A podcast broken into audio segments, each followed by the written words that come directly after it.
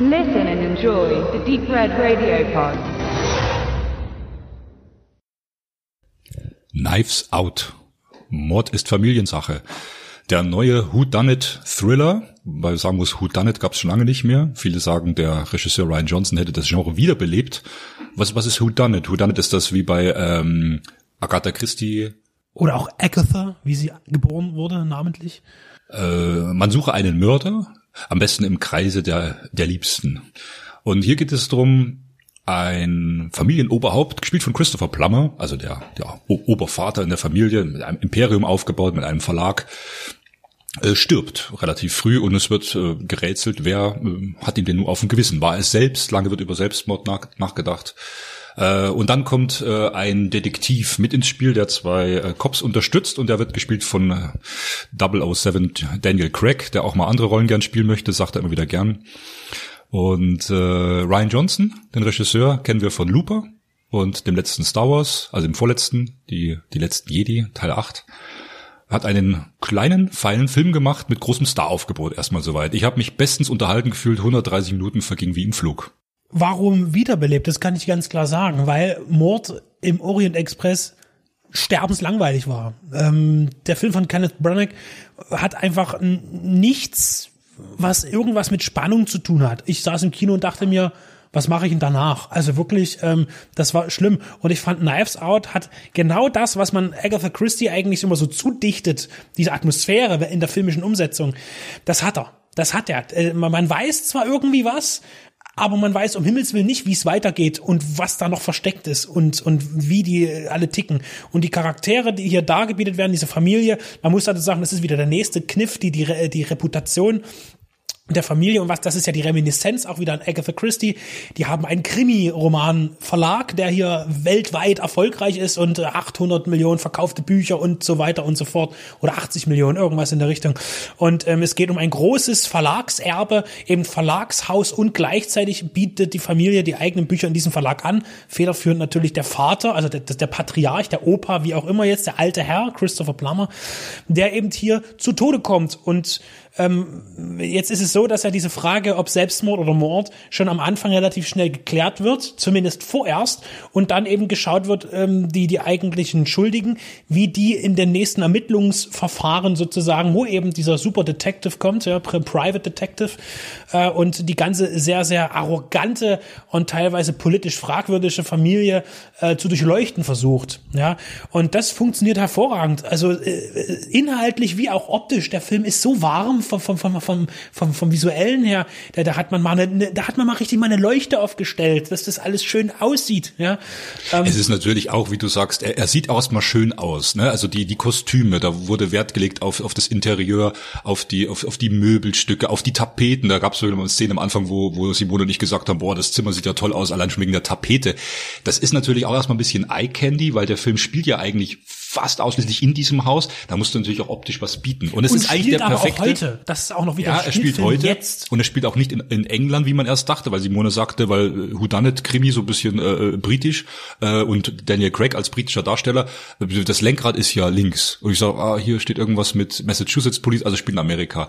Ist ja auch egal. Es ist äh, von der Optik so ein, so ein, so ein sehr guter Sonntagnachmittagskrimi. Und es ist vor allen Dingen mal wieder ein richtiges Medium-Budget-Movie mit 40 Millionen Dollar Produktionskosten. Sieht der Film einfach super aus und hat deshalb auch schon Erfolg an der Kinogasse, allein schon wegen eines so günstigen Filmes. Und das funkt, das, deswegen ist dieses Projekt für mich so unheimlich sympathisch, weil er funktioniert, weil er eben nicht massig an Geld verschleudert, sondern das, was er hat, ultimativ gut umsetzt.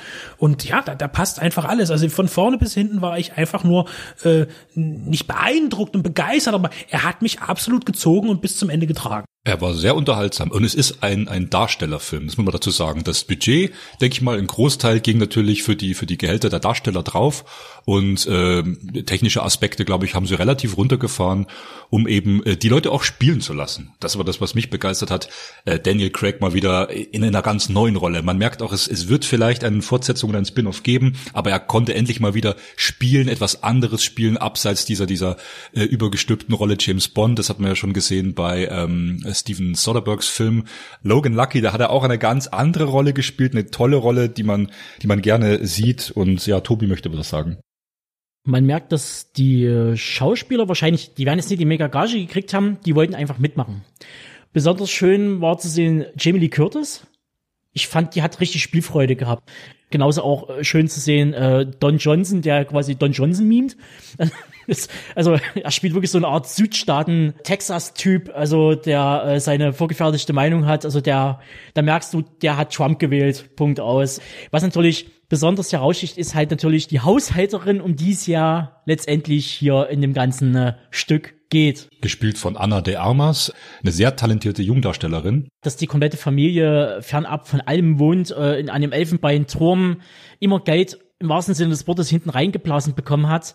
Und jeder vom, jeder dichtet ihr eine andere Herkunft aus irgendeinem anderen Land her. Also das ist ja richtig gruselig. Ich fand es toll und das habe ich aber erst im Abspann mitbekommen. Frank Oz. Ja. Ja, der mitspielt. Ich kenne ihn nur noch so ein bisschen gefühlt aus den Blues Brothers als äh, am Gefängnisschalter, als er denn das gebrauchte Kondom aushändigt, den, äh, den äh, Jake, Joey Jake Blues. Und äh, tatsächlich, den hätte ich auch, das hätte, hätte mir das jetzt keiner im Abspann gesagt, als, dann hätte ich das als Notar, ja. als, als Anwalt oder Notar, genau, ja, ja in, in Knives Out zu sehen. Der Film hat so viele Qualitäten und man merkt, das war wieder so eine Art Leidenschaftsprojekt, wo man nie irgendwelche Erwartungen erfüllt, wie bei Star Wars erfüllen muss, wo man eine Fanbase hat, die dann sagt, so, das muss aber so und so sein, sondern hier kann man wieder etwas wilder und freier agieren. Man merkt, man hat einen klassischen Whodunit, der sehr inspiriert ist von diesen ganzen äh, Krimis, die in den äh, 50er, 60er Jahren irgendwie rauskamen, auch über die Leinwand flimmerten. Sei es Einstellungen, du hast diese Szene, wo äh, Mac, was, was von der Haushälterin die beste Freundin aus der Familie ist, sie anruft und ähm, man sieht sie wie gesagt, äh, äh, telefonieren mit ihr und so wie man es so bei einer Femme fatale, man sieht dann praktisch so einen Lichtbalken, der nur über die Augen liegt, der Rest vom, vom Kopf ver, verschwindet im Schatten. Nur solche Dinger sind da drinne. Auch dieses, dieses Game of Thrones erinnernde Messerrad im Film, was total gruselig ist, wo man merkt, dass alle Leute, die verhört werden, alle sitzen neben dem Rad als die Haushälterin dran ist, sitzt sie genau in der Mitte, ringsrum äh, sind die ganzen Messer, die auf sie drauf zeigen. Das ist schon. Ja, um um Daniel Craig in seiner Rolle in dem Film zu zitieren, das Zentrum des Donuts. Und im Zentrum ist nochmal ein Donut. Also äh, der Film bietet äh, Humor an den richtigen Stellen. Er ist äh, nie zu albern, aber er bietet, äh, er ist spannend, er ist richtig spannender, toller Krimi, toll inszeniert, toll gespielt, aber er hat immer diese aufheiternden Momente, die also nicht so so gezwungen durch Ulk herkommen, sondern die einfach fantastisch gut gespielt sind. Und ich muss schon sagen, Daniel Craig hat da schon einen Löwenanteil an, an der Stimmung, die der ganze Film trägt. Die anderen auch, aber es sind natürlich Nebenrollen. Das wird ganz klar so definiert.